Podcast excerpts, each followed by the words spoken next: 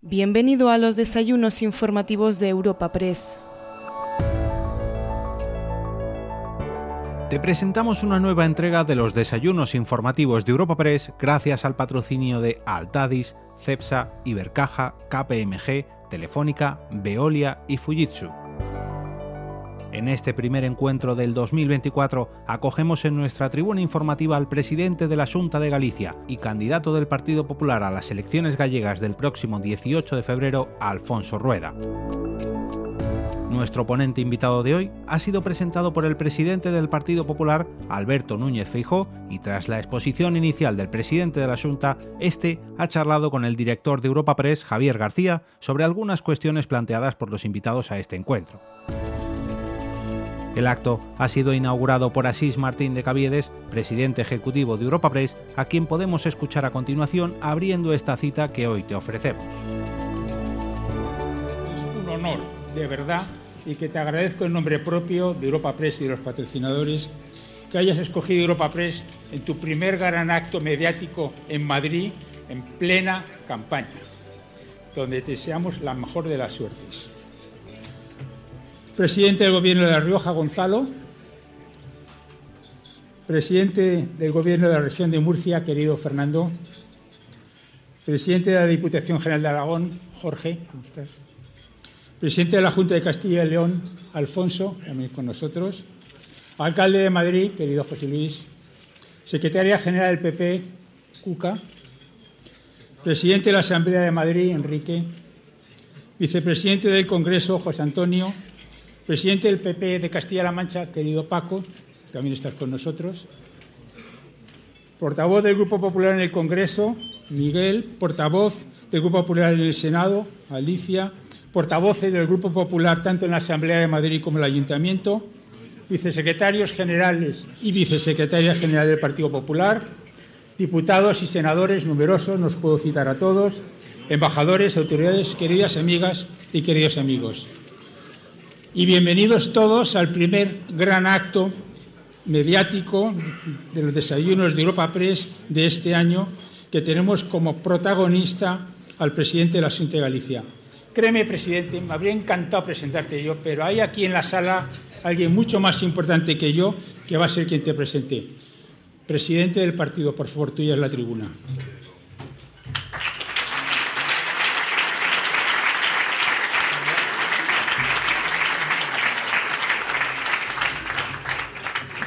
Muchas gracias a todos. Antes de nada, buen camino, buen año en el año 2024. Querido presidente de Europa Press, queridos y querida presidenta de Comunidad Autónoma, querido Alfonso Rueda, presidente de Galicia, autoridades, señoras y señores, muchísimas gracias por venir. Y también muchas gracias al presidente de Galicia por querer que fuese yo el que le presentase, justo después de la proclamación formal que ha tenido lugar ayer en la ciudad de Santiago como candidato a la presidencia de la Junta. Es desde luego una enorme responsabilidad hacerlo y he de decir que después de tantos años no es fácil resumir eh, lo que en mi opinión es la persona eh, y el político Alfonso Rueda Valenzuela y no es fácil además hacerlo en unos minutos. Por eso buscando la manera de hacerlo he decidido comenzar por el principio y reproducir lo que hace 19 años me dijeron de él cuando, sin conocerlo de nada, le hice una entrevista para nombrarle secretario general del Partido Popular de Galicia. Entonces me dijeron de un joven de 37 años que tenía tres cualidades. La primera que era un profesional resolutivo. La segunda que era una persona de fiar y la tercera, que con carácter general siempre hace la vida más fácil a los demás. Decía que la primera, un profesional resolutivo, me parece importante. No conozco yo que vayan bien ninguna compañía ni ningún organismo público y privado si la persona que está al frente no es un buen profesional. Es funcionario de carrera, secretario de Ayuntamiento de Habilitación Nacional, y comenzó en la Junta de Galicia hace varias décadas como director general y así hasta conseguir el primer puesto, el primer ejecutivo y el primer político de la referida Administración Autonómica.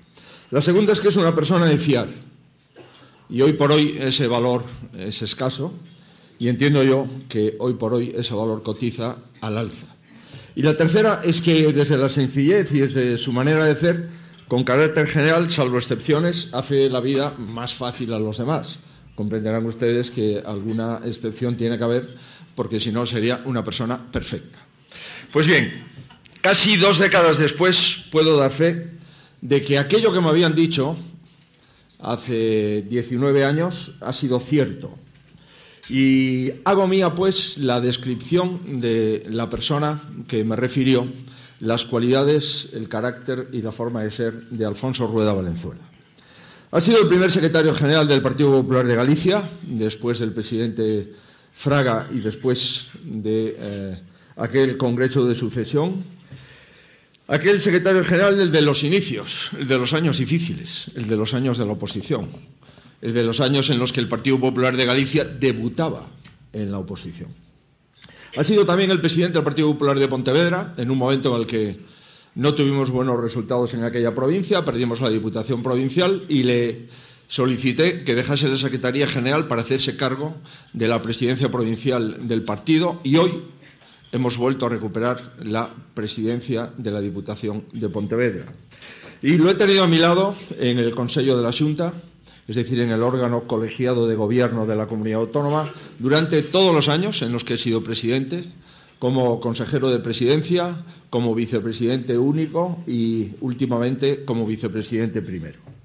Es, si no el que más, uno de los políticos en activo con mayor experiencia autonómica en España. Y como afiliado al Partido Popular de Galicia que soy, también le he votado como líder del partido en la comunidad, porque coincido con él en la inmensa mayoría de lo que ahora, ahora sí, insisto, conozco.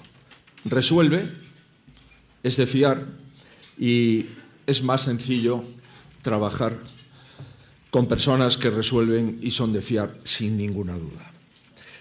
En una política en la que algunos parecen empeñados en que sea más valiosa la habilidad para engañar que para gestionar, y en la que la estridencia busca imponerse al sentido común, lo que Alfonso Rueda tiene de extraordinario es la confianza que aporta y la normalidad con la que él asume y ejerce sus responsabilidades. Ante los pulsos al Estado, la apropiación de las instituciones democráticas, los indultos, las amnistías, la utilización ideológica de los recursos públicos y el escándalo permanente, Alfonso Rueda responde con escuelas infantiles gratuitas desde hace varios años, bajadas de impuestos en todas las legislaturas, ayudas extraordinarias a los dependientes, apoyo a los autónomos e incentivos para que se invierta en Galicia y siendo la comunidad autónoma que menos ha incrementado la deuda pública desde el año 2009. Ante la mentira, el presidente Rueda responde con el cumplimiento de la palabra y de su deber. Y ante los egos desmedidos, el presidente Rueda pone su honradez, humildad y esfuerzo, como no puede ser de otra forma, al servicio de los demás. Siempre he dicho que el PP de Galicia es el partido que más se parece a Galicia. Y hoy me atrevería a añadir que Alfonso Rueda es el presidente que más se, parece a Galicia, a esa Galicia que se define por su normalidad y por su cordialidad.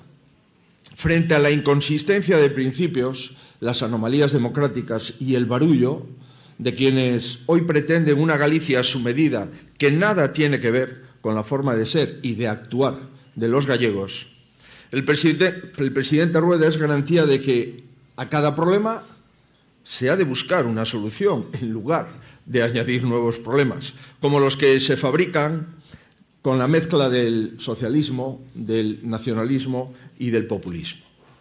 Y es garantía de que Galicia avance por el camino de las prioridades de los gallegos, en lugar de tomar la senda de la conveniencia de determinados políticos, partidos o ideologías que todos sabemos quiénes son.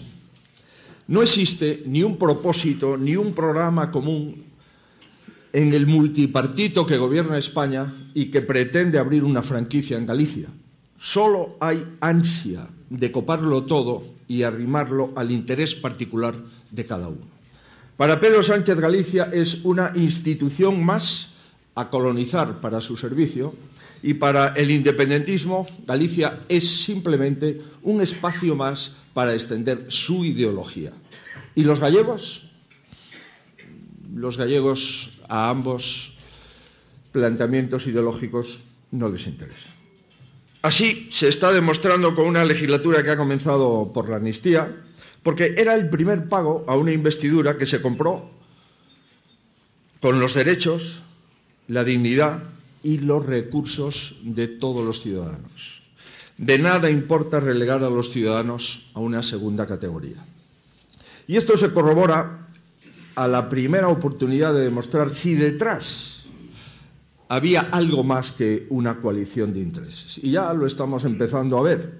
Otra vez el Gobierno ha vuelto a abusar y a intervenir el Poder Legislativo dictando nada más y nada menos que tres reales decretos leyes. Algunos de ellos dicen para afrontar una crisis económica, una crisis económica que, por cierto, dice que no existe, pero en fin, coherencia pura. Pedro Sánchez sostiene su gobierno sobre él mismo, los objetivos del independentismo y la nada para el resto de los españoles. Y eso se hace insostenible para España durante cuatro años. Estamos ante un salto al vacío. Y ante ese salto al vacío que vive España, este país tiene dos redes de seguridad. La primera es el Partido Popular, que ejercerá como grupo mayoritario que lo es en el Congreso y como grupo mayoritario con absoluta en el Senado, al servicio de quién? Exclusivamente, de los españoles. Se equivoca el Gobierno si pretende presionarnos con descalificaciones y arrinconarnos con sus sobreactuaciones. Nosotros a diferencia del Gobierno, somos totalmente libres. Si de verdad el Gobierno quiere poner en marcha medidas anticrisis que alivien la situación de las familias, lo tiene fácil. ¿Por qué no apoyar iniciativas a favor de las familias? Las hemos propuesto. Rebajar los impuestos, especialmente el impuesto de la renta de las personas físicas, a las rentas más modestas de nuestro país. Lo hemos hecho en todas las comunidades autónomas que hemos gobernado, con un resultado de 2.000 millones de euros de rebajas de impuestos. Bajar el IVA a los alimentos, a los alimentos en su totalidad, a las conservas, al pescado y a la carne. Y retornar el IVA al 5% en la luz y en el gas para ciudadanos y empresas durante los próximos meses. Son tres medidas razonables y que repercuten en el bienestar de una inmensa mayoría de los ciudadanos más que cualquiera de las exigencias para solucionar problemas personales de algunos socios a los que ahora le imploran su sí. Nosotros vamos a estar toda la legislatura poniendo soluciones a disposición de los españoles, pero no le vamos a arreglar los problemas internos del desgobierno. Y en todo este despropósito, la segunda red de seguridad, la primera era el Partido Popular, la segunda que tiene España son las comunidades autónomas, 14, en las que el Partido Popular gobierna, actuando como contrapeso de sentido común a los desmanes. Es el caso de Galicia, es el caso del presidente Rueda, y por ello es por lo que les molesta Galicia y les molesta Rueda, tanto al gobierno como al nacionalismo. No les incordia la confrontación que buscan constantemente y de la que pretenden vivir cada día. Lo que realmente les resulta difícil de digerir es que Galicia sea muestra de que es posible. Un sentimiento de arraigo a la tierra, compatible con la pertenencia y la lealtad a la nación común. Que Galicia les enseñe que la buena política social y la mejora de todos los servicios públicos no está reñida con la responsabilidad, al contrario, no está reñida con la responsabilidad de la gestión económica eficiente. Que Galicia une ciudadanos diferentes en metas comunes, en lugar de levantar muros que dividan a la sociedad gallega. Y que Galicia sea ejemplo también que se puede ser presidente anteponiendo los intereses de los ciudadanos y diciendo siempre la verdad, como hace el presidente Rueda. Así lo ha hecho siempre y así es como estoy convencido de que ganará las próximas elecciones autonómicas. Ojo, ganaremos, como ha dicho ayer el presidente Rueda, sin dar un balón por perdido. Es decir, ganaremos jugando deportivamente y trasladando el proyecto del Partido Popular en la próxima campaña electoral, es decir, en esta campaña electoral que ya ha comenzado allá en las tierras altas, en las tierras del apóstol, en Galicia. Muchas gracias.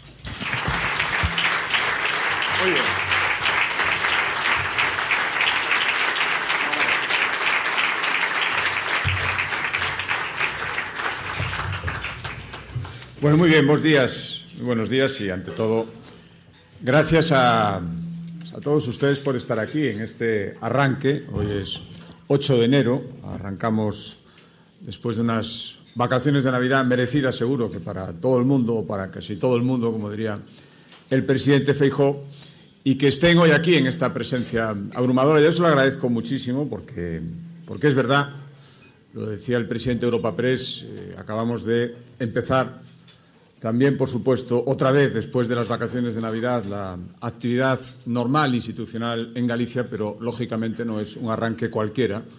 El 18 de febrero hay elecciones autonómicas y, por lo tanto, todo va a estar absolutamente condicionado. Yo también estoy encantado de que eh, Europa Press me ofrezca la oportunidad de, pues de poder empezar, de poder venir aquí a Madrid y explicarles a todos ustedes, siquiera brevemente, voy a intentar ser breve, ¿Por qué me presento? ¿Qué estamos haciendo y qué queremos seguir haciendo en Galicia? Y como vemos también desde Galicia, como no, porque nos influye muchísimo la situación nacional. Por lo tanto, digo, gracias a todos ustedes, gracias por supuesto al presidente del Partido Popular, Alberto Núñez Feijóo. Ahora me referiré brevemente a él a lo que significa y a lo que hemos hecho hasta ahora y lo que espero que sigamos haciendo.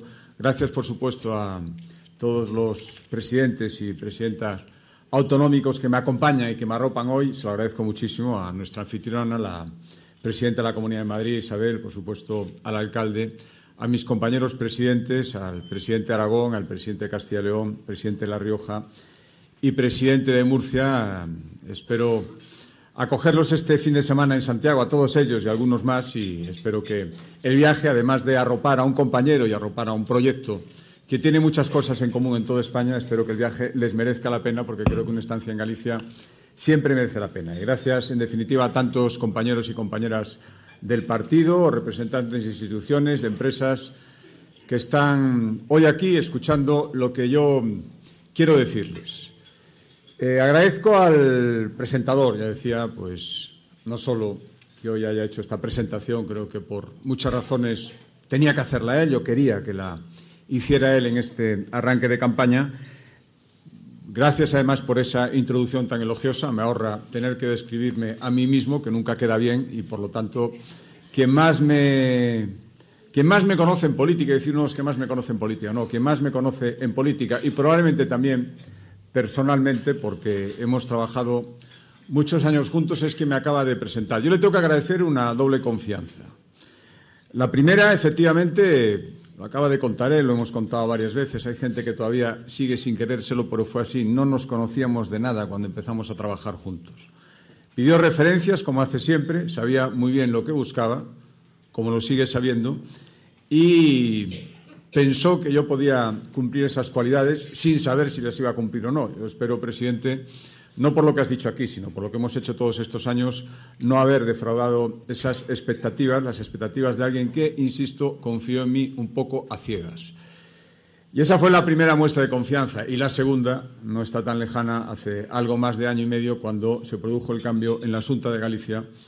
Volví a confiar en mí, volví a confiar, es verdad, todo mi partido, volví a confiar muchísima gente en mi tierra y fuera de ella, pero la confianza fundamental quien al final tenía la última palabra como presidente de Galicia durante muchísimos años, cuatro mayorías absolutas, nada más y nada menos, fue quien decidió que, yo tenía que continuar ese trabajo. Por lo tanto, ya digo, muchísimas gracias y el, el 18 de febrero, presidente, le pediré a los gallegos que confíen en mí como mínimo, igual que con la misma confianza que tú depositaste. Y también les pediré que confíen en mí como confiaron en ti cada vez que les pediste esa confianza.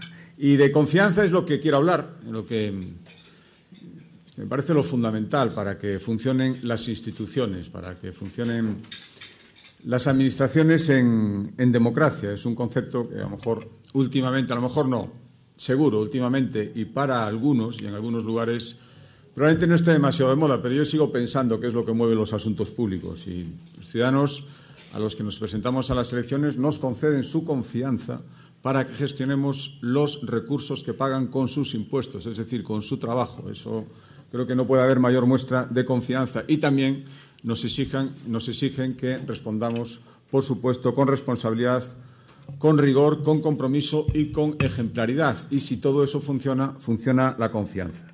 Y cuando no funciona, pues se producen situaciones como las que conocemos, cuando la palabra dada, el valor de la palabra pasa a ser algo secundario. Cuando parece que da igual haber dicho una cosa y luego hacer la contraria. Cuando se piensa que una vez producidas las votaciones, ese voto es una carta blanca para durante cuatro años o el tiempo que sea hacer lo que a uno a una le dé la gana, pensando que hay que admitirlo todo y que todo tiene explicación y que el tiempo todo lo cura y que la gente entiende o entendemos todo, pues eso es lo que empieza a poner gravemente en riesgo principios fundamentales que creíamos inamovibles precisamente porque estaban basados en una confianza que a veces no se entiende. No creo que sea necesario que les recuerde el capítulo de incumplimientos que estamos viendo últimamente con asiduidad, con demasiada frecuencia y, si me lo permiten, con bastante descaro. El, la falta de palabra, disfrazada de cambios de opinión, ¿eh? disfrazada de mm, decir, bueno, ahora pienso otra cosa porque las circunstancias son diferentes y porque lo necesito. Eso lo conocen todos ustedes de sobra, en toda España, y en Galicia también. A mí me gustaría citar tres ejemplos de Galicia, que por obvias razones son los que mejor conozco, pero creo que son una perfecta muestra de lo que está pasando en todas partes. Decía que son tres incumplimientos. El primero, eh, bueno, yo lo viví en directo. Vi a la ministra de Hacienda negar y enfadarse cuando le preguntaron si se iba a producir condonaciones de deuda en determinadas comunidades autónomas. Dijo que no, enfadada. Y dijo que nos lo estábamos inventando, que yo me lo estaba inventando. Te lo dijo en Galicia, en una visita, dos días antes de que anunciaran que esas condonaciones se iban a producir es decir, del no absoluto al sí sin ningún problema en solo dos días. Y dicho en Galicia, precisamente. Y eso es lo que conocemos. ¿eh? ¿Cómo será todo lo que no conocemos respecto a las condonaciones de deuda y a los perdones de ciertas cantidades a ciertas comunidades autónomas? Esto es el primer incumplimiento claro, ¿eh? que habla también bien a las claras de lo que podemos tener por delante. El segundo incumplimiento, bueno, creo que muy simbólico, muy importante también.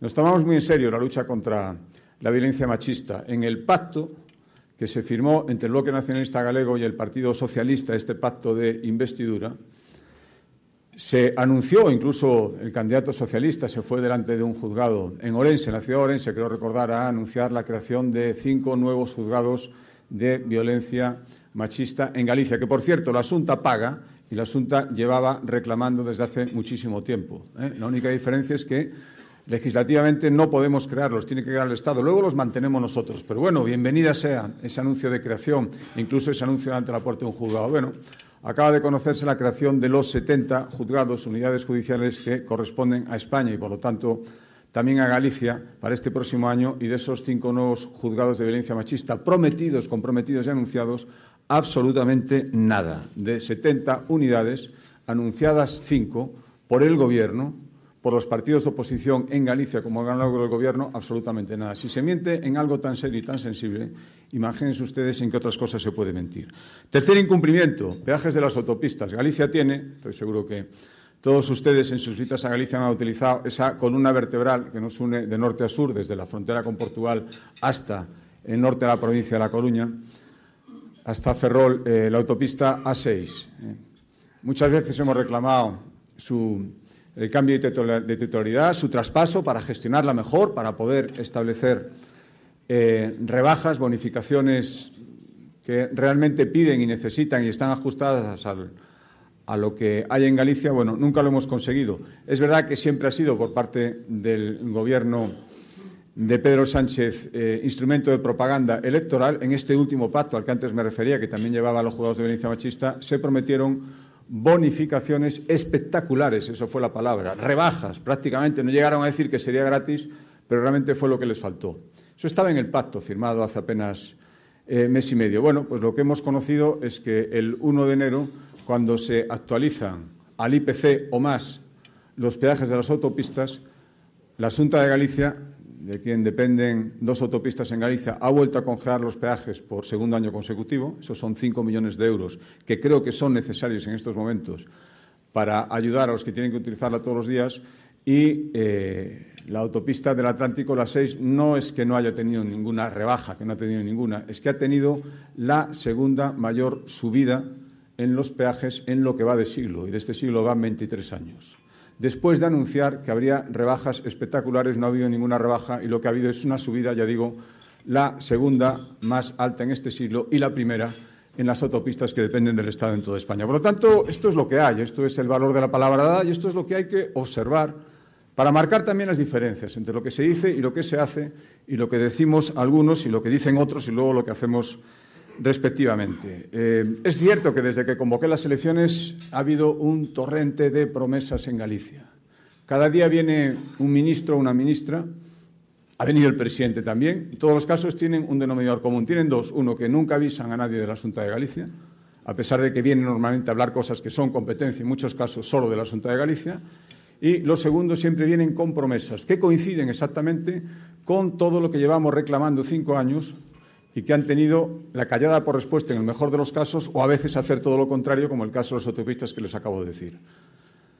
Eso sí, promesas muchísimas. Yo eh, me doy cuenta de que tenía que haber convocado antes las elecciones para que se nos volvieran a prometer todas esas cosas que se nos siguen incumpliendo sistemáticamente. Y esto es lo que hay, promesas y promesas y promesas de cosas incumplidas. Yo creo que conocemos el valor de la palabra dada y desde luego creo que no van a lograr que en cinco semanas, por mucho que prometan, y esto lógicamente es una opinión personal y de candidato, se olviden los incumplimientos sistemáticos, algunos tan recientes como los ejemplos que les acabo de dar. Em, ¿Para qué quiero ser presidente de la Junta de Galicia? Pues para todo lo contrario, para que la gente perciba y se crea y actúe en consecuencia a la hora de votar eh, que los compromisos siguen significando algo, que la confianza tiene que seguir siendo lo fundamental.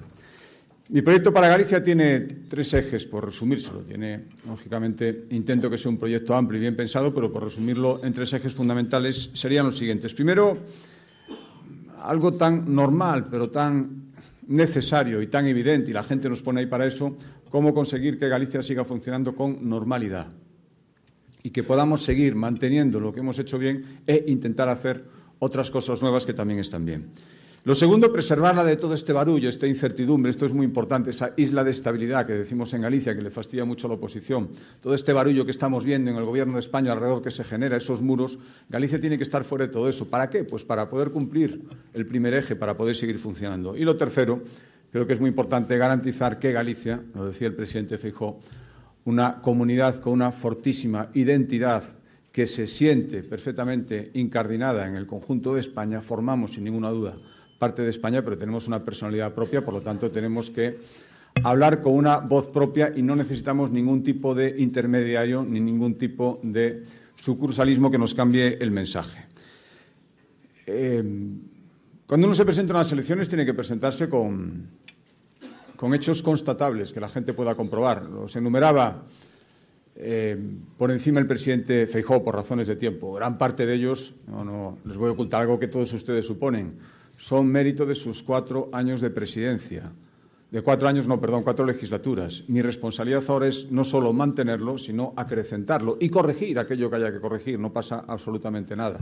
Nadie acierta totalmente y, por lo tanto, y el que se equivoca es el que piensa, pues eso, que no tiene nada que corregir porque en todo lo acertó. Pero creo que tenemos datos en Galicia, son, la palabra no es para presumir, es nuestra obligación pero creo que sí son para decirlos públicamente y para poder defenderlos frente a cualquiera. Lo digo además porque esta manía que tienen los partidos de la oposición y los partidos de la oposición en Galicia especialmente de creer, a mí es un inmenso error, que para conseguir votos hay que hablar mal,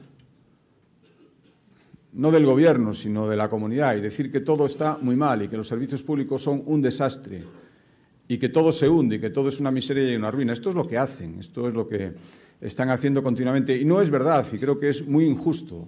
Ah, no injusto por el trabajo de los responsables políticos, sino por los servidores públicos que consiguen que las cosas sean de una manera muy diferente a como ellos quieren hacer ver. Eh, podría darles muchísimos datos, si me permiten, eh, unos cuantos que creo que son muy importantes. Desde el año 2009, eh, el PIB per cápita de Galicia es el tercero que más ha crecido en toda España, dato absolutamente demostrable.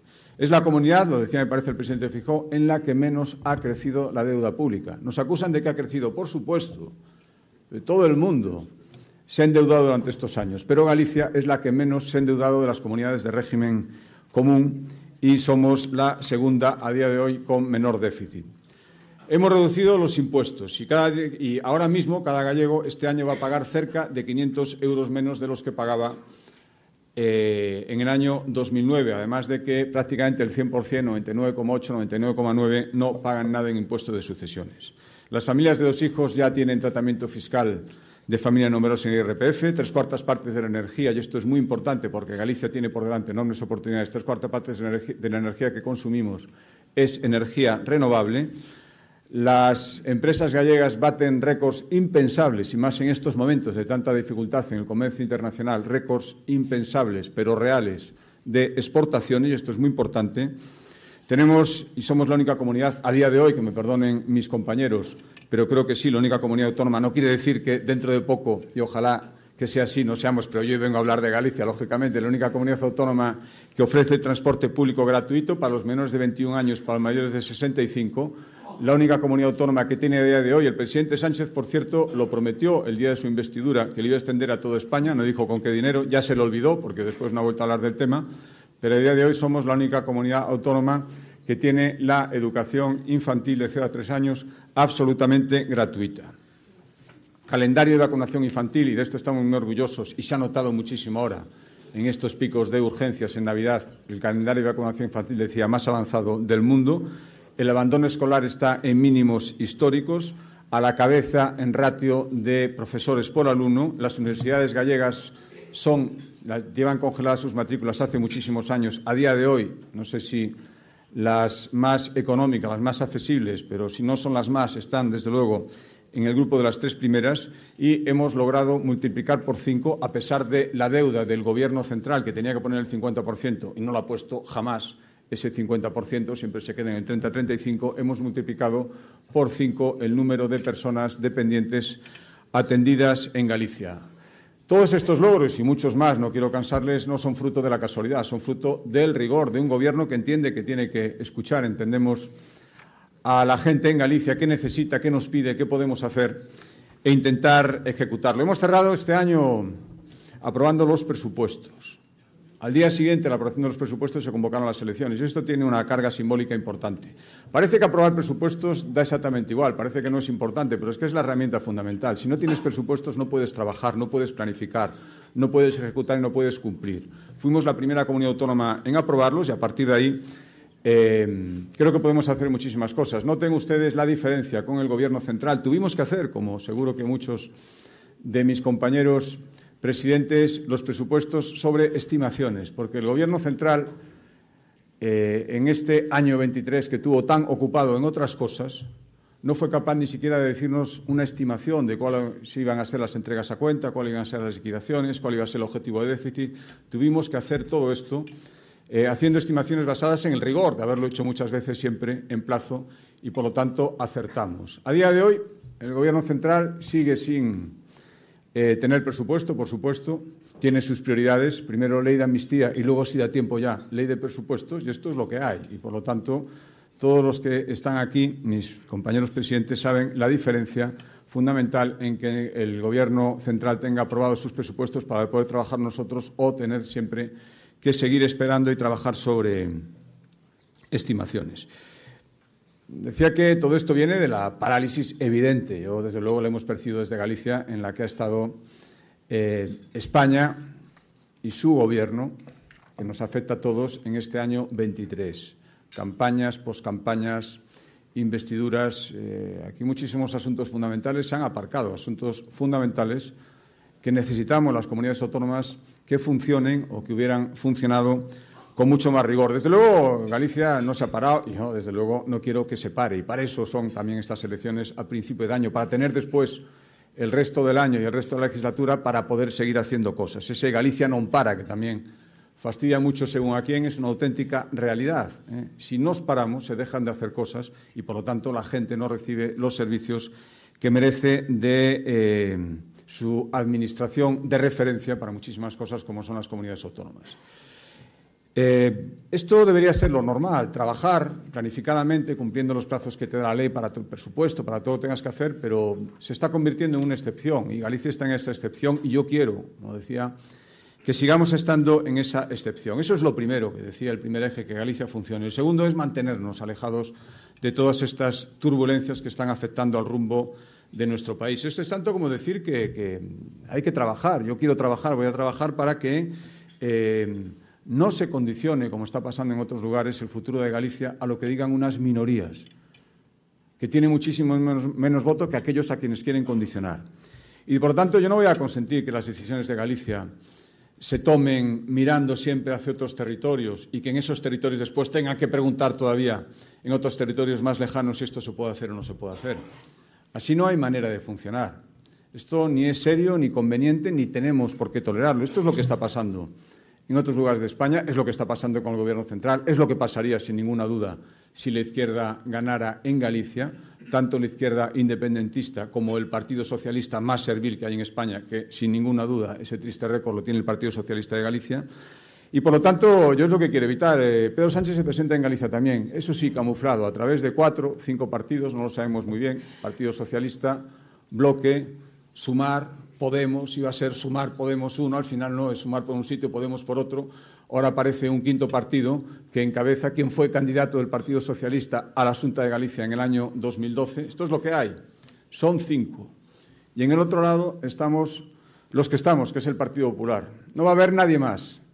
Y por lo tanto esa es la disyuntiva. Y nosotros no vamos a decidir nada que no se decida desde Galicia. Eso sí, en coordinación con todo el mundo. Nos conviene coordinarnos, no somos una isla efectos de decisión, de estabilidad sí, pero de decisión no. Ahora, que decidan por nosotros y que aquí simplemente eh, hubiera que, aquí vamos, en Galicia, hubiera que decir lo que nos gustaría y luego que decidan otros, eso desde luego no, no puede ser y es el segundo eje de mi candidatura y de mi intención.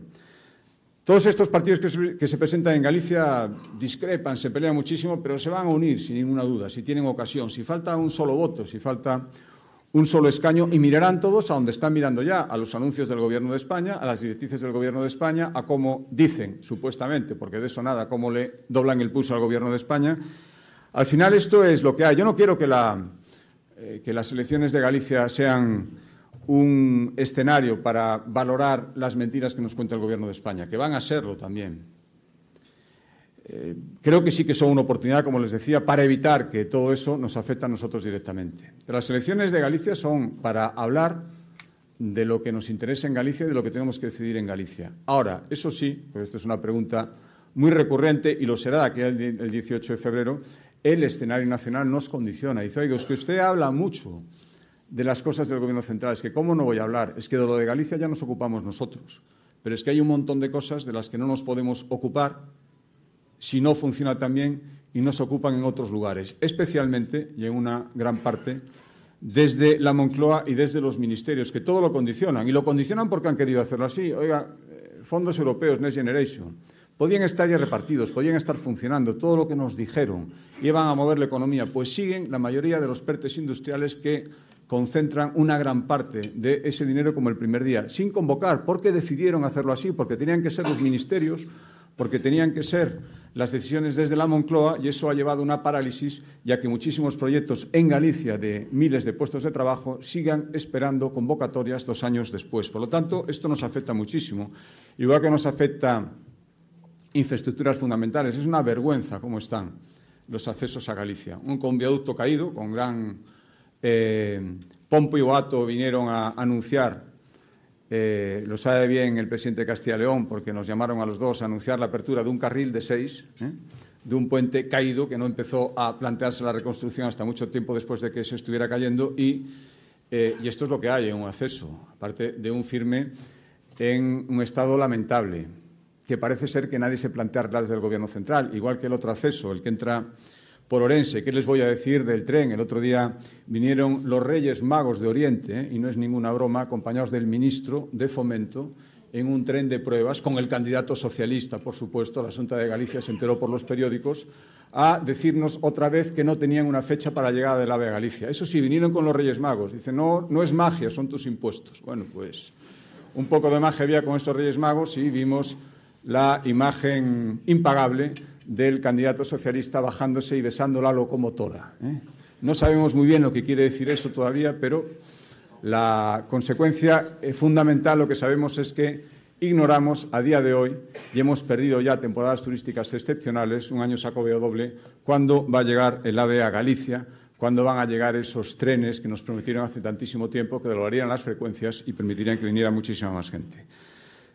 Eh, tenemos que hablar también, lo decía, y me alegro muchísimo, presidente, esa decisión valiente. Necesitamos efectivamente que el IVA de la carne y del pescado, tan fundamentales en Galicia como una región donde el sector primario, sobre todo la pesca, es fundamental, necesitamos que se baje ese IVA. No tiene ningún sentido que se sigan negando y que nos digan que lo que hay que hacer es fomentar el consumo de la carne y el pescado. Pues para fomentarlo, lo primero que habrá que hacer es bajar el precio en estos momentos, como se están bajando en otros artículos, hablar de la regulación del litoral. Nos acaban de recurrir ante el Constitucional una ley de ordenación del litoral, diciendo que no tenemos habilitación legal. La habilitación legal es exactamente la misma, literal, a la que tiene el Estatuto del País Vasco y la norma que se refiere a regular su litoral es exactamente igual, es que podría ser parecido o no, es literal. Bueno, pues la diferencia es recurso a Galicia y alfombra roja, BOE, hagan ustedes lo que quieran, en el País Vasco, que no digo que no tengan derecho, por supuesto. Y me pregunto por qué no tenemos derecho nosotros. ¿Por qué a esta comunidad hay que recurrírselo? ¿Por qué hay que decir aquí que no? ¿Por qué hay que levantar otro muro más para marcar diferencias y que los socios preferentes vean que a no todo el mundo se le trata igual? Eh, yo tengo casi una obsesión, voy terminando ya, para brindar a Galicia, les decía, y lo habrán notado ustedes, como esa isla de estabilidad, para que todas estas cosas no pasen, para que podamos decidir por nosotros mismos, para que no tengamos que estar pendientes siempre de lo que tengan que decir otros que nos conocen muy poco. Para resumirlo y que me entiendan, Galicia perdería muchísimo si se contagiase de la inestabilidad nacional que hay ahora mismo, porque algunos se empeñan. Y creo, sinceramente, que el Gobierno central mejoraría mucho si pensara que la estabilidad y la confianza que impulsamos en Galicia es un valor por el que merece la pena apostar. Tercer pilar y último. Eh, les decía que Galicia tiene que hablar con voz propia, una, una comunidad, una nacionalidad histórica como es Galicia, con tanta identidad, con tantas raíces, con tantas posibilidades y con tantas competencias, tiene que coordinarse, tiene que seguir formando parte por supuesto, de la nación española, pero tiene que tener su voz propia, como queremos tener todos y como creo que es lógico, y esto es absolutamente factible, sin que se rompa nada. Otra cosa es que se quiera romper diciendo que no, unos pueden hablar y decir lo que sea y habrá que escucharlo siempre, y los otros no tenemos derecho a hablar en absoluto. Creo que todos merecemos que se nos escuche. Esos muros que decía el presidente del Gobierno, literalmente, yo estaba, igual que muchos de mis compañeros, en su sesión de investidura, quise ir allí a oírlo, creo que es normal y lo lógico, y le oí decir que había que levantar muros entre los que pensaban como él o como ellos si les apoyaban y los demás, ¿eh? que tenemos que estar al otro lado intentando saltarlo, pero nunca nos van a dejar. Eh, creo que las comunidades del Partido Popular, ahora somos muchas, somos mucho más de tender puentes que de levantar muros. Y creo que juntos podemos hacer muchísimas cosas y tenemos un reto fundamental ahora mismo. Estamos unidas en, defender la igualdad entre los españoles. ¿Y qué mayor igualdad hay que un nivel homogéneo de prestación de servicios públicos en toda España? Que no dependas en lo básico del lugar donde te toque, donde hayas elegido vivir. Creo que esto es fundamental. Creo que todos lo entendemos eh, perfectamente, esos estándares de calidad iguales en todo el territorio nacional. Eso sí que es igualdad de una nación que se tenga como tal. Y para todo esto hace falta financiación. Y claro que tenemos nuestras diferencias en financiación y nuestros diferentes criterios. Por supuesto, los ha habido siempre. Tampoco son iguales las características. Unos tenemos más envejecimiento, otros tienen más población, algunos más dispersión, otros más asentamientos industriales o más sector primario, pero de eso se trata. Al final habrá que sentarse y llegar a un acuerdo. Y todos vamos a ceder. ¿eh? Seguro que no todos estamos de acuerdo en el resultado final, pero estaremos de acuerdo en la mayor parte. Y en esto consiste al final construir cosas que nos valgan a todos. Por eso esa bilateralidad que es la que ha ido durante muchísimo tiempo, estos cinco años, a la chita callando sin que nos lo contara mucho, ahora ya descaradamente lo estamos viendo, esa bilateralidad es la que, como siga avanzando, lo va a hacer absolutamente imposible. Y aparte va a crispar y nos va a enfrentar a todos nosotros. Miren, en las comunidades autónomas gastamos en los servicios públicos fundamentales porque esa es otra, los prestamos nosotros. Yo cuando oigo hablar desde el Gobierno central de la sanidad, que me parece muy bien, de la coordinación, ya podían coordinar algo más, de los servicios sociales, de la educación, todo eso lo prestamos las comunidades autónomas, lo pagamos las comunidades autónomas. Yo tengo un cálculo de mi consejero de Facenda, que creo que es bastante riguroso, que dice que entre todas las comunidades autónomas nos gastamos en estos servicios básicos 180.000 millones de euros al año en poder prestarlos. Recibimos financiación estatal, que en teoría tenía que ser financiación suficiente porque son servicios en su día transferidos, de 125.000 millones. Hagan la diferencia entre 180.000 y 125.000. Pues esto es lo que habrá que discutir, pero habrá que discutirlo entre todos no llamando a unos y dejando a los otros, diciendo, no, ya os llamaremos, no os preocupéis, no os enfadéis, no os alteréis. Por cierto, no nos han llamado a ninguno. ¿Eh? Han llamado a los de siempre, que ya lo tienen cerrado. Y nos vamos enterando por el BOE, por lo que nos quieren contar, por lo que ellos nos cuentan. Los demás seguimos esperando. Y creo que cuando nos llamen, yo aquí, por supuesto, tengo que hablar en nombre de Galicia. Bueno, pues tendré que pensar. Bueno, primero diré una cosa fundamental. Oiga, eh, ¿Por qué no nos sientan a todos? ¿Por qué le tienen tanto miedo al Consejo de Política Fiscal y Financiera? Porque entonces no van a poder cumplir los compromisos que ya tienen cerrados. Porque no hay para todos y lo hablamos entre todos. Creo que esto es lo fundamental. Hay una conferencia de presidentes, lo hemos pedido todos los que están sentados aquí y unos cuantos más. Callada por respuesta. No es ni siquiera un no con una explicación que no nos valga. Callada por respuesta a estas alturas. Aquí no se quiere hablar con todo el mundo. Y esto siempre es por algo, muy evidente. A mí, desde luego, si me llaman, pues me dicen, esta pregunta me la hace mucho en Galicia, oiga, y si a usted le proponen la condonación de la deuda, ¿usted qué va a decir? ¿Usted va a ir? Digo, sí, sí, por supuesto. Faltaría más. Primero, por convencimiento institucional y segundo, porque creo que a Galicia le conviene hablar con el presidente del Gobierno y con la ministra de Hacienda si nos llama. Pero iremos con nuestro planteamiento y la comunidad autónoma que menos ha visto crecer su deuda estos años. La segunda comunidad autónoma con menor déficit, pues a lo mejor no tiene el problema que tiene aquella a la que ya se lo están arreglando. Y esos miles de millones que conocemos ya, que se le han condonado a una sola comunidad autónoma, eso al final hay que repartirlo entre todos. ¿eh? Eso no sale más que de la bolsa común, esa, esa que no quieren poner en común, porque entonces no se podrían hacer estas cosas. Y a cada gallego esta condonación que ya conocemos, habrá que ver las que no conocemos todavía, pero que las van a hacer seguro, le cuesta 400 euros.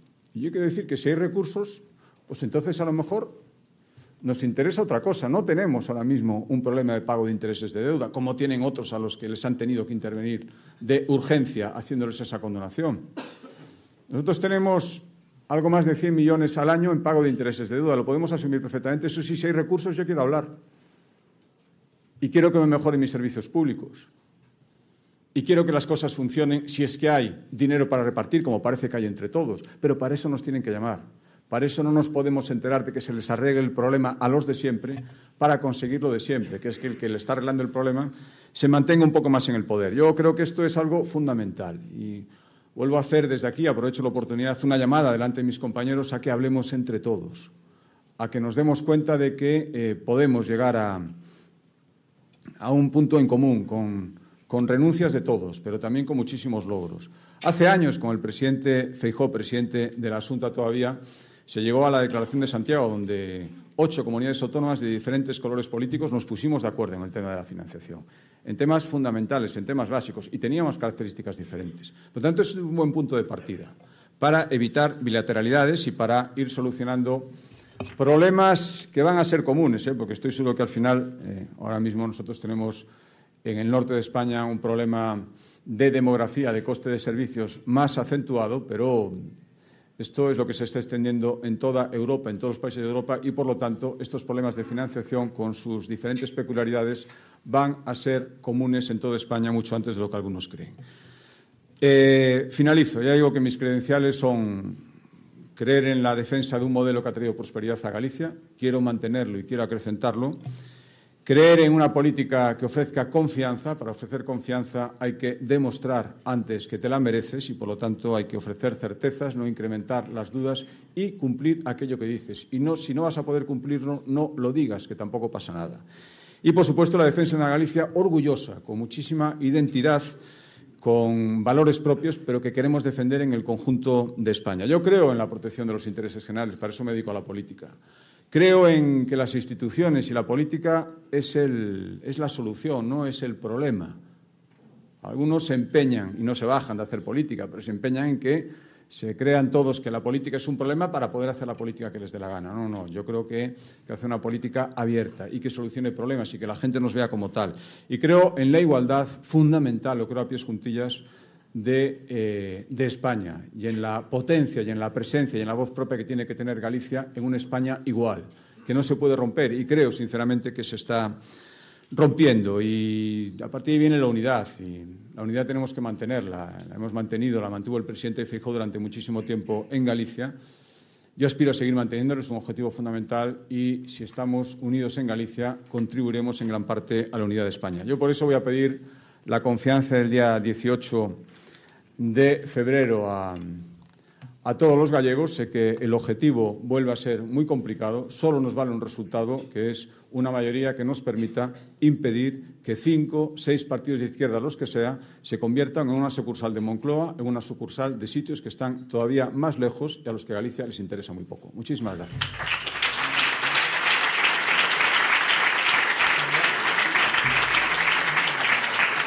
Muchas gracias, presidente. Tenemos aproximadamente media hora y muchísima faena, porque quiero que repasemos eh, en fin, la, la, campaña, cómo va a ir la, la, financiación autonómica, donde me ha parecido detectar cierta preocupación por su parte. Pero antes permítame que despejemos dos asuntos pegados al, a la rabiosa actualidad, si me permite el tópico. El primero, el, el, el pico de, de, gripe. ¿Cómo está la sanidad eh, gallega? ¿Cómo lo está eh, soportando? ¿Están ahora mismo la reunión entre, entre el, el Ministerio de Sanidad y las comunidades? No sé si sabe ya algo de alguna decisión que se haya tomado.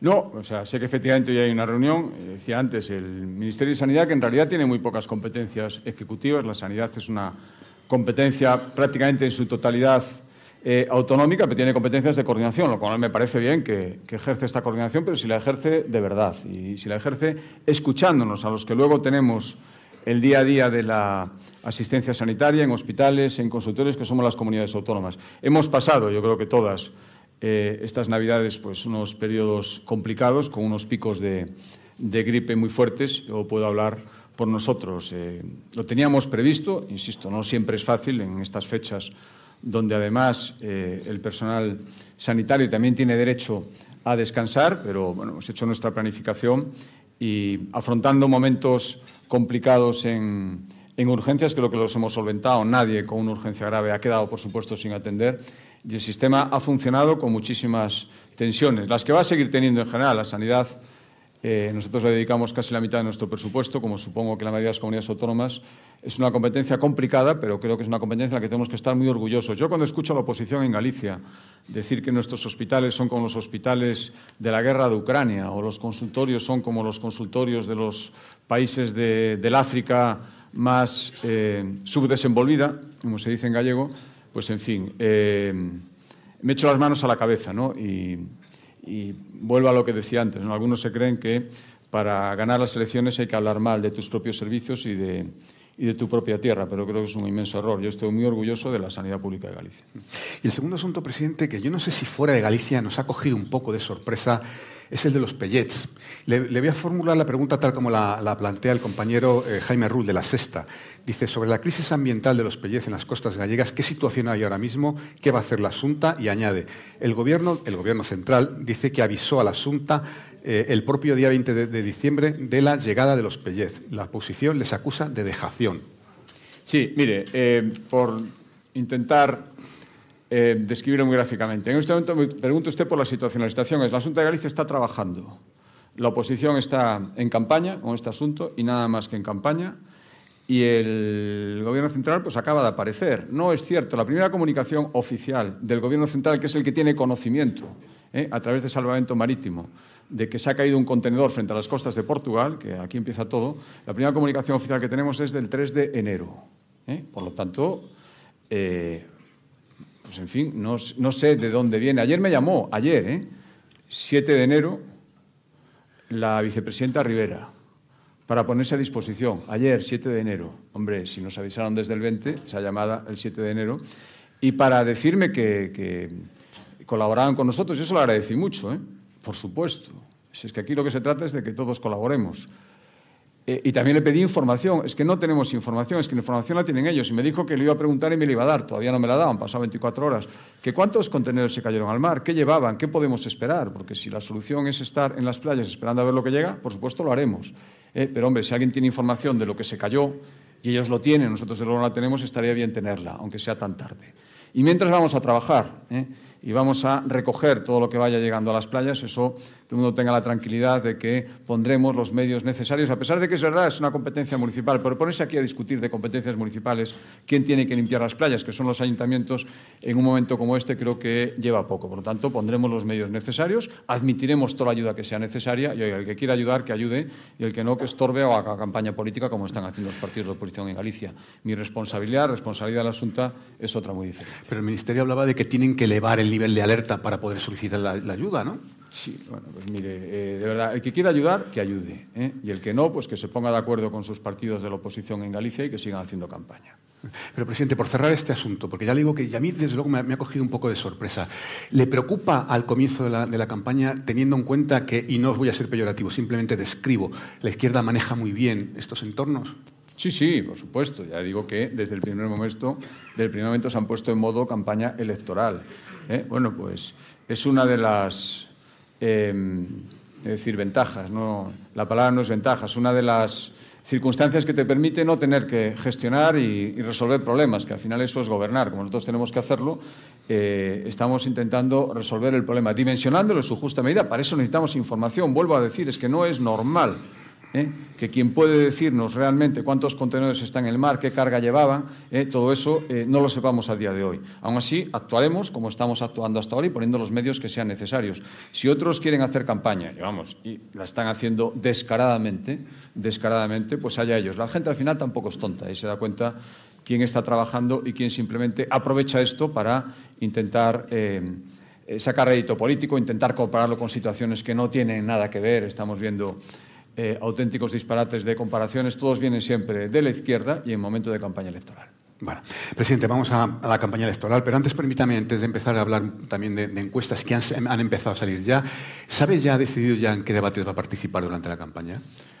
Pues no, mire, eh, como hemos arrancado, hoy arranca todo, me suelo decir, sí. eh, ayer yo decía, efectivamente fue la proclamación en Santiago, decía, es el último día un poco de vestuario, eh, para a partir de ahora ya empezar a planificar todo este tipo de cosas. Hay un comité de campaña, yo eso lo aprendí del presidente Feijóo. Las campañas, si quieres que te salgan bien, hay que planificarlas con mucho rigor. Miguel Tellado me sustituyó como director de campaña a partir del año 16 y, y creo que yo lo tenía claro y él lo tuvo después también. Eh, vamos a, primero vamos a ver qué pasa en Galicia. Todavía no se cerró el plazo para presentación de candidaturas, para formación de coaliciones. Fíjese usted, si yo hubiera aceptado un debate con Sumar cuando dijeron que iban con Podemos, pues luego hubiera tenido que rectificar, porque resulta que iban a sumar y va Podemos por otro lado. Por lo tanto, yo vamos a eh, primero pedirle seriedad a los partidos en sus anuncios.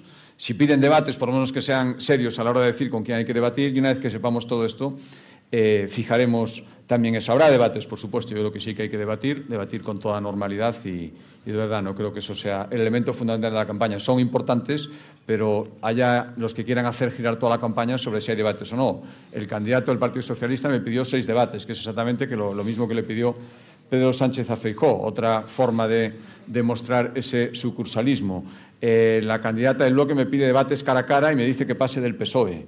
Eh, los partidos pequeños me dicen que eh, ojo con olvidarlos a ellos y ojo con hacer algo con los dos partidos mayoritarios de la oposición. En fin, toda esta locura nosotros estamos observando e intentaremos ser lo más racionales y objetivos posibles. Pero por lo menos uno entre las tres fuerzas que están hoy en el Parlamento de Galicia. Sí, sí, no, le, le digo que debate o debates va a haber sin ninguna duda. Es que es mi obligación. No debatir, eso no lo entendería nadie. Vale. Presidente, ya han empezado las encuestas. Hoy saca una Liga del País en el, que, en el, que, más o menos dice que todo quedará igual que como estaba. Sin embargo, sorprendió un poco la de ayer de la voz de Galicia, que les da mayoría absoluta, pero con una pérdida de, de tres escaños y la entrada con un diputado de, de, Sumar. No sé qué valoración hace de estas primeras encuestas. Bueno, yo todas las encuestas, eh, las, decir lo que decimos siempre los políticos, las encuestas, encuestas son. Ahora, claro, a, a todos nos gusta que nos digan que nos va bien mejor que que nos va mal. Dicho esto, estamos a 40 días de la campaña. Yo ayer insistí mucho, lo reflejaban los medios de comunicación, en, decir cero confianza y movilización. ¿eh? Yo estoy seguro que a nadie más que a Pedro Sánchez, por ejemplo, le encantaría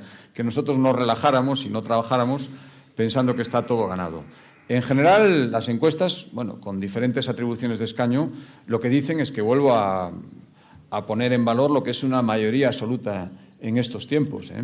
Hay aquí algunos compañeros míos que la tienen, el presidente Fijó la tuvo cuatro veces, pero es que no es nada sencilla. Por lo tanto, eh, que, que, todas las encuestas coincidan en que pueda haber mayoría absoluta, para mí las encuestas lo que están diciendo es que la gente entre la alternativa entre Partido Popular y cinco partidos de izquierda, mirando además hacia fuera de Galicia, por ahora prefiere eso. Vamos a intentar que lo sigan prefiriendo hasta el día de las elecciones. Creo que esto es muy importante, animan las buenas encuestas, pero a mí desde luego no van a hacer que me relaje en absoluto. Mi deber es pincharle. ¿Se imagina un patinazo del Partido Popular en Galicia, la pérdida de mayoría absoluta? Yo voy a trabajar para que no se produzca. Me... ¿Se imagina perder las elecciones? Bueno, yo voy a intentar ganar las elecciones y, y prefiero imaginarme la satisfacción y la responsabilidad que va a ser el 18 de febrero ver que los gallegos me dieron su confianza. Oiga, al final hay que ponerse en situación. Yo prefiero ponerme en una situación buena y para la que estoy trabajando. Porque si estoy trabajando para la buena y me estoy imaginando la mala todo el rato, pues al final no era capaz de animarme ni a mí mismo. Por lo tanto, bueno. voy a pensar en la buena y creo que es posible. En su intervención ha dicho que en la parte de la derecha, o sea, que en la parte de la izquierda hay cinco partidos, que en la parte de la derecha no va a haber nadie más que el Partido Popular. Mm, ¿Eso quiere decir que creen usted que no se va a presentar Vox? No, nadie más con representación, o no, por supuesto. Vale. Yo, no, yo no sé si Vox se va a presentar o no. ¿Cree que Vox se va a presentar? No lo sé, es que no lo sé. Oiga, a día de hoy, y, y queda muy poco tiempo para hacer las candidaturas, no tienen ni candidato. No, si se presentasen, no sabemos quién sería el candidato a presentar. Porque se ha descartado completamente el nieto de, del señor Fraga, ¿no? Pues no tengo ni idea. Yo lo que sé lo sé por los medios de comunicación y no le puedo decir nada más. Lo que decían los medios de comunicación es que no se iba a presentar, pero es difícil ¿eh? seguir este partido en Galicia porque tiene una presencia institucional mínima, tiene un solo concejal y, por lo tanto, sin referentes es muy difícil saber cuáles son sus planes. Yo, por supuesto, todo el respeto del mundo, pero a la derecha y a la izquierda, ¿eh? mientras eh, se pueden presentar unas elecciones, para eso son las elecciones. Yo lo que estoy diciendo es que, en fin, no es más que una estimación, porque lo que importa es el voto del 18, pero me atrevo a decir a día de hoy con bastante seguridad que si se presentasen no tendrían representación y, por lo tanto, eh, yo hago una llamada también al voto útil en la medida que se pueda hacer pensando que eh, si hubiera una candidatura, esa candidatura no iba a tener representación. Me, pide Fernando Jauregui, de columnista de OTR, que le pregunte por este asunto. Dice que si cree que una victoria suya por mayoría absoluta puede marcar, como en Madrid, el principio del fin de la relación entre PP y Vox. Bueno, después de cada mm, elección se analizan resultados y se sacan consecuencias. Evidentemente, si un partido se presenta a las elecciones y no obtiene representación, está explicitando a ojos de todo el mundo su debilidad electoral como mínimo, ¿no? Por lo tanto, bueno, esto es lo que puedo decir. Ya las consecuencias a partir de ahí, desde luego, si se produce ese escenario donde Vox se presenta, el PP tiene mayoría absoluta en Galicia y Vox no tiene representación, pues hombre, eh, todo el mundo sacaría sus consecuencias respecto a la fortaleza y la evolución de unos y de otros. Y, eh, presidente, el, este eh, en fin, partido tan, tan, tan, específico de Galicia, este fenómeno tan de, de democracia orensana, ¿Puede influir en algo? Eh, ¿Usted cree que se van a presentar? ¿Hay alguna presión por parte del Partido Popular para que no se presente y no pueda dividir el voto en Orense? Pues mire, tampoco si se va a presentar. Eh, hizo una serie de anuncios, no sé si son anuncios en firma, ¿no? Es un partido de una sola provincia, es verdad, sí, y, sí. y, en realidad es un partido de una sola persona, que es alcalde de Orense, es cierto, y, y que tiene su ámbito de actuación política hasta ahora en la ciudad de Orense. Presiones en absoluto. Aquí, vamos, lejos de... A nosotros no se nos ocurre presionar a nadie para que haga nada. Nosotros podemos explicar cómo vemos la situación y qué consecuencias tendría, pero después cada uno es muy libre y, y mucho más con el objetivo que tengo yo.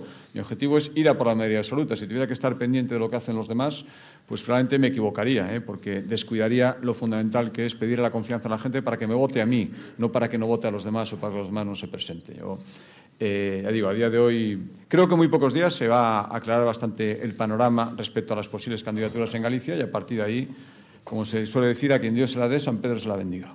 Bueno, presidente, es evidente que son unas elecciones gallegas y que a todos nos importa Galicia y los problemas de los gallegos, evidentemente.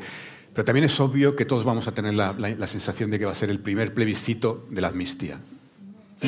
No sé si usted eh, eh, entiende esto. Bueno, eh, la gente cuando vota en Galicia, yo tengo, lógicamente, y es mi obligación y mi interés, ¿no?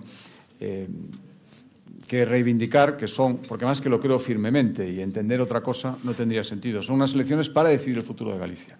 Pero he intentado decirlo en mi exposición, es que nosotros eh, no somos algo aislado que no nos afecte lo que pasa alrededor y que la gente no observe, todo lo contrario, todo lo contrario, la gente lo observa todo y ve eh, quién le dice algo y lo cumple y quién le dice algo y se olvida ya no de cumplirlo, se olvida hasta de que lo dijo, ¿no? y hace todo lo contrario. Bueno, pues esto la gente lo va a ver también.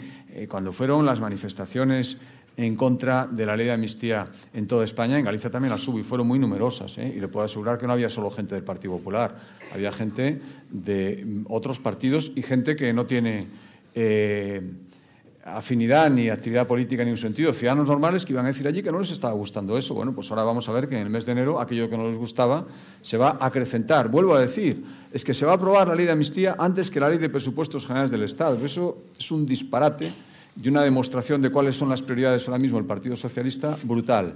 La gente de eso va a tomar notas. Y la pregunta es si creo que va a influir, sin ninguna duda. Si toda la campaña en Galicia va a girar alrededor de eso, no. Tenemos también muchas cuestiones propias que, de las cuales vamos a, vamos a hablar y espero que la oposición también sobre eso sí que quiera debatir. Lo que pasa es que ya se ha anunciado que va a haber casi una eh, campaña paralela por parte del presidente de, su partido en Galicia. Yo no sé si eso es nacionalizar demasiado los comicios gallegos. No, pero vamos a ver. Yo. Eh, es que yo quiero que el presidente Feijóo esté en, Galicia en campaña. lo damos por hecho, presidente. Es más, le voy a decir, también me gustaría que viniera el señor Pedro Sánchez, también. ¿eh?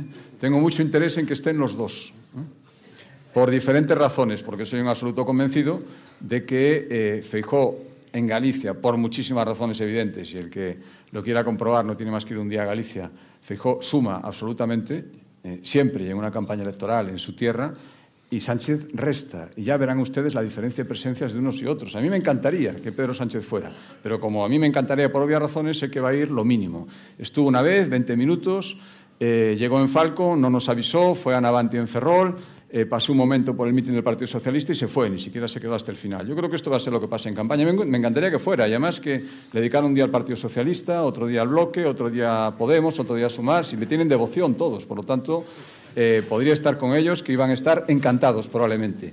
Pero como supongo que también analizan lo que hay, ya verá como la presencia de Pedro Sánchez en campaña es mucho menos que la de Feijó, pero simplemente porque él suma, conoce perfectamente Galicia y va a aportar mucho y creo que en el otro lado es todo lo contrario. Ya me gustaría que viniera mucho. Precisamente me da pie para preguntarle por las consecuencias de las elecciones en la izquierda. Eh, ¿Qué consecuencias podría tener para Yolanda Díaz no sacar un escaño en Sumar en Galicia?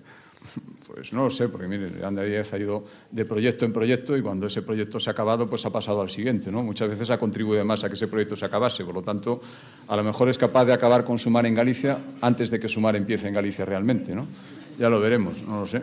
Eh, en todo caso, eh, eh, es un... Efectivamente, la izquierda está preocupada porque es una candidatura más que supongo que legítimamente intentará tener un buen resultado. Veremos, es su tierra. Eh, y claro, cada uno se conforma con diferentes números. A mí me vale la mayoría absoluta, no me vale otra cosa. Pues, si a otros partidos le vale un escaño de 75, pues también se habla de la fortaleza que cada uno tiene en su propia tierra. ¿Y la candidata del bloque le preocupa que parece una estrella ascendente en la política gallega? Yo le tengo mucho respeto a... El que no me tienen ellos, ¿eh? muchas veces, por cierto. Le tengo mucho respeto a todos mis rivales políticos, incluido, por supuesto, a la candidata del bloque. Otra cosa es que creo, y creo que, eh, aparte de mis planteamientos como miembro, del Partido Popular, es que lo creo objetivamente. Creo que eh, no es ni mucho menos una solución para Galicia y que al final el nacionalismo barra independentismo, porque es que hay que decirlo, eh, los aliados del bloque son Bildu y Esquerra Republicana. Por lo tanto, esto es lo que hay y esto es a lo que sirve. Y muchas veces dicen que tienen envidia de, lo que ven en otras comunidades autónomas, es decir, tienen envidia de lo que hace Bildu en el País Vasco, tienen envidia de lo que hace Esquerra Republicana en Cataluña, y yo no quiero ese modelo para Galicia, ¿eh? no lo quiero en absoluto. Yo solo de pensar de otra sucursal independentista en Galicia, pendiente de Moncloa y manejando los hilos Pedro Sánchez, ya solo por eso me presento con mucho más fuerza a las elecciones. Mm. Eh, permítame una pregunta que plantea Pilar Santos del periódico. Dice, eh, ¿ve bien que dirigentes de su partido se reunieran con representantes de Junts, de Junts per Cataluña, para buscar apoyos para la nueva legislatura? Sí, mire, yo no sé, sé, y además lo digo sinceramente, de esos encuentros lo que, lo que he leído en los medios de comunicación, no sé con qué intensidad se produjeron, ni siquiera eh, en qué momentos, pero que mi partido, dentro de los cauces, eh, hable poniendo unas líneas rojas que todos conocemos, hable con todo el mundo y también es, verdad que una vez, es que, el problema es la diferencia, es que a Pedro Sánchez lo que le digan le vale, cualquier cosa. ¿eh? A nosotros la diferencia es que cuando nos dicen una serie de cosas, si no nos valen, ahí se acabó. Y por lo tanto esa es la enorme diferencia, la tranquilidad de que el Partido Popular tiene sus principios y sus líneas eh, y sus condiciones. Otros les da igual. A mí lo que me da miedo es cuando Pedro Sánchez va a hablar con cualquiera, porque con tal de que le convenga a él, lo que le planteen, eso va a ir para adelante, aunque nos machaca a los demás. Esa es la enorme diferencia. Pero usted cree, presidente, de verdad que el, votante, el militante y el votante del PP entiende esos cafés eh, entre diputados del, PP catalán y representantes de Junts sin que lo sepa la dirección del partido, en fin es que yo digo que no me, sé, no me sé las circunstancias exactamente. Usted me ha preguntado mi opinión. Claro, es que hablar en nombre de eh, un partido tan grande y con tantos afiliados con el Partido Popular es un poco aventurado. Yo soy afiliado hace muchos años del Partido Popular y le acabo de dar mi opinión. Ya las circunstancias concretas es que no las conozco. Tampoco es algo que me haya preocupado especialmente. Es cierto que tengo otras preocupaciones y no he preguntado demasiados detalles. Bueno, pues vamos a ir cerrando. Quiero hablar de financiación autonómica. Me ha parecido detectar una cierta preocupación eh, en su discurso no, no, solo por la reforma de la financiación autonómica, sino por cómo puede afectar al Partido Popular, puesto que son muchas comunidades autónomas y con muy distintas necesidades. Incluso ha hecho usted una llamada de atención a sus compañeros y ha dicho, hablemos entre todos. Sí. Bueno, pero es que es lógico, pero es que esas necesidades no son nuevas. Eh, las circunstancias de Madrid, las circunstancias eh, de Valencia, de Murcia, pues son diferentes a las que podemos tener más al norte. Pero esto ha sido siempre así y siempre ha sido posible llegar a acuerdos, también con gobiernos del Partido Socialista de Moncloa. Eh, claro, pero es que lo que está pasando ahora no ha pasado nunca. Oiga, siempre había esos riesgos de bilateralidad, algunas cosas, pero es que ahora es eh, sin ningún disimulo y sin ningún rubor. ¿Eh? Por lo tanto, cuando nos enteramos por el BOE que hay transferencias económicas, las vimos, ya no solo es la condonación de la deuda, atribuciones directas de dinero de los presupuestos generales del Estado, por lo tanto, de todos, también de los ciudadanos que viven en las comunidades autónomas, a Cataluña para una serie de competencias que se le transfieren, dice que esto así no puede ser. Por lo tanto, a mí, a mí eso es lo que me preocupa de verdad. Porque si no conseguimos mantener un nivel homogéneo en la prestación de los servicios en toda España, al final ahí sí que rompemos algo tan importante como es una nación reconocible. Y esto está pasando, y esto es un riesgo. Y las consecuencias económicas de las hipotecas de Sánchez de la investidura, esas son, eh, son muy preocupantes, lo que vamos conociendo y lo que no estamos conociendo. Yo tengo un especial empeño, y además esto creo que se entiende perfectamente. ¿eh? en Galicia la gente lo entiende absolutamente. Dice, oiga, si lo que nos tenemos que repartir entre todos, con las dificultades que sea, se lo están llevando de un lado, esto al final no lo vamos a tener nunca más. Y además es que eso se consolida. ¿eh? Y al que lo reparte le da exactamente igual, si lo está demostrando, si con tal de seguir ahí lo que haga falta y la solución es pues no llamarnos a los demás y mandarnos mensajes de que no os preocupéis que, que ya en algún momento os daremos un toque, ya os escuchamos, a ver qué queréis. Esto es lo que está pasando ahora mismo. ¿eh? El pacto que ha firmado el bloque con el Partido Socialista, el pacto de investidura para que le apoyara el diputado que tiene en el Congreso, dice que a Galicia le darán una situación, un tratamiento análogo al que le den a Cataluña. Oiga, cuando alguien quiere poner, eh, cuando alguien quiere decir el tratamiento que te van a dar, lo cifra, como han hecho con Cataluña. Cuando alguien quiere entretenerte sin concretarse nada, pues pone frases como análogo. El problema no vamos a ser, estoy seguro, discutiremos. ¿eh? Yo defenderé a Galicia por encima de todo, igual que Jorge defenderá Aragón e Isabel a Madrid. Pero al final llegaremos a un acuerdo, estoy seguro. ¿eh? Nosotros no vamos a ser el problema, es más, vamos a ser la solución. Y ahí está gran parte de la solución porque representamos a la mayor parte de las comunidades autónomas de España. El problema es que yo creo que no nos van a llamar. Si nos van a llamar, nos van a llamar con mentalidad de trilero, porque ahora mismo lo que no pueden es estar haciendo lo que están haciendo e intentar ser objetivos con el resto de España. Por las dos cosas a la vez, ojalá rectifiquen, a día de hoy me parecen imposibles. Pero entonces da usted por hecho que no va a haber reforma de la financiación autonómica esta legislatura tampoco. Bueno, eh, es, pues que no depende de nosotros. A mí si nos llaman al Consejo de Política Fiscal y Financiera o al foro que sea, a la conferencia de presidentes para escucharnos, vamos, yo le puedo asegurar que lo dejo todo, incluso en este periodo electoral, porque es que no, no me parece nada más importante. Ahora, en fin, vemos que se tramita la ley de amnistía, que se está a otras cosas, pero esto no es prioritario, siendo para mí lo más prioritario, sin ninguna duda. El, el gobierno empieza esta semana una situación complicada. Jus ya ha anunciado que no va a apoyar los tres eh, decretos que van el, el, el, miércoles. Puede haber sorpresas de última hora. Desde luego, el Partido Popular también ha comentado ya que no van a apoyar. ¿Usted esto le parece bien, que el Partido Popular no entre en estas negociaciones? ¿no? Bueno, mire, eso eh, yo estoy muy orgulloso, porque además, como conozco a Alberto desde hace muchos años, lo identifico perfectamente con lo que están diciendo también respecto a este asunto. Oiga, nosotros queremos llegar a acuerdos, pero llegar a acuerdos sobre, la, sobre planteamientos lógicos. Lo que no puede ser es que eh, el Partido Socialista se meta en estos líos y se veía venir, sin ninguna duda, eh, estas hipotecas que le han puesto. Y lo que vamos a ver eh, durante toda la legislatura, bueno, pues ya nada más empezar, acabamos de ver pues estos, estos ultimátum estas, eh, estos chantajes, entre comillas, y dice, oiga, que me lo solucionen los de siempre. No, no, el, Creo que lo que ha dicho el, el Partido Popular dice, oiga, mire, yo aquí hay una serie de medidas eh, que si usted quiere introducir y que son buenas, una de ellas es lo que yo decía en mi intervención, la rebaja del IVA del pescado y de la carne, si es todo eso podemos llegar a un acuerdo. Ahora, no pretenda, eh, no pretenda usted que yo le solucione los problemas en los que usted se mete conscientemente, eh, porque esto es lo de siempre y esto no lleva a ninguna parte. Yo creo que eh, en este asunto concreto, porque me pregunta en estos momentos, sin ninguna duda el Partido Popular está haciendo lo correcto y desde luego yo desde Galicia lo vamos a apoyar. Son todos los votos todos los días en la, en la expresión de, del Lendakari. ¿Esto cree que anticipa una legislatura corta o, o no? ¿O no podemos lo que anticipa es una... una legislatura complicadísima, yo por eso digo esa obsesión por la estabilidad, por estar fuera de ese barullo, que es que todo lo paraliza, si es que hemos tenido un año donde llamaba su ministerio y no había con quién hablar, decían que estaba en un momento en el que esas cosas no se podían decidir. Pero bueno, pues esto es lo que había. Y por lo tanto, yo cruzo los dedos, pero es que me temo que es lo que va a seguir pasando. Por lo tanto, yo no sé lo que va a durar ahora, que va a ser convulsa y que vamos a ver todos los días cómo a algunos se les da todo y a los demás se nos niega todo, eso, desde luego, eso es el planteamiento de... Otra cosa es que les dejemos o que sean capaces. El planteamiento que tienen es ese sin, ningún, sin ninguna duda durante toda la legislatura. Es que si no, no se van a poder mantener. Es que tienen la guillotina ¿eh? amenazando siempre ahí. Eso lo saben de sobra y lo han aceptado. Bueno, presidente, pues hemos, nos hemos pasado tres minutos, pero yo creo que ha merecido la pena. Muchísimas gracias. Muy bien, Un placer y un honor tener con nosotros. Gracias.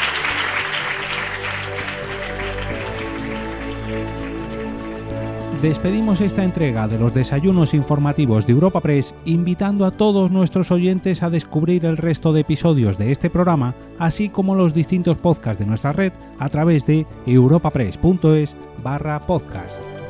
Recuerda que puedes encontrar todos ellos en las principales plataformas de podcasting.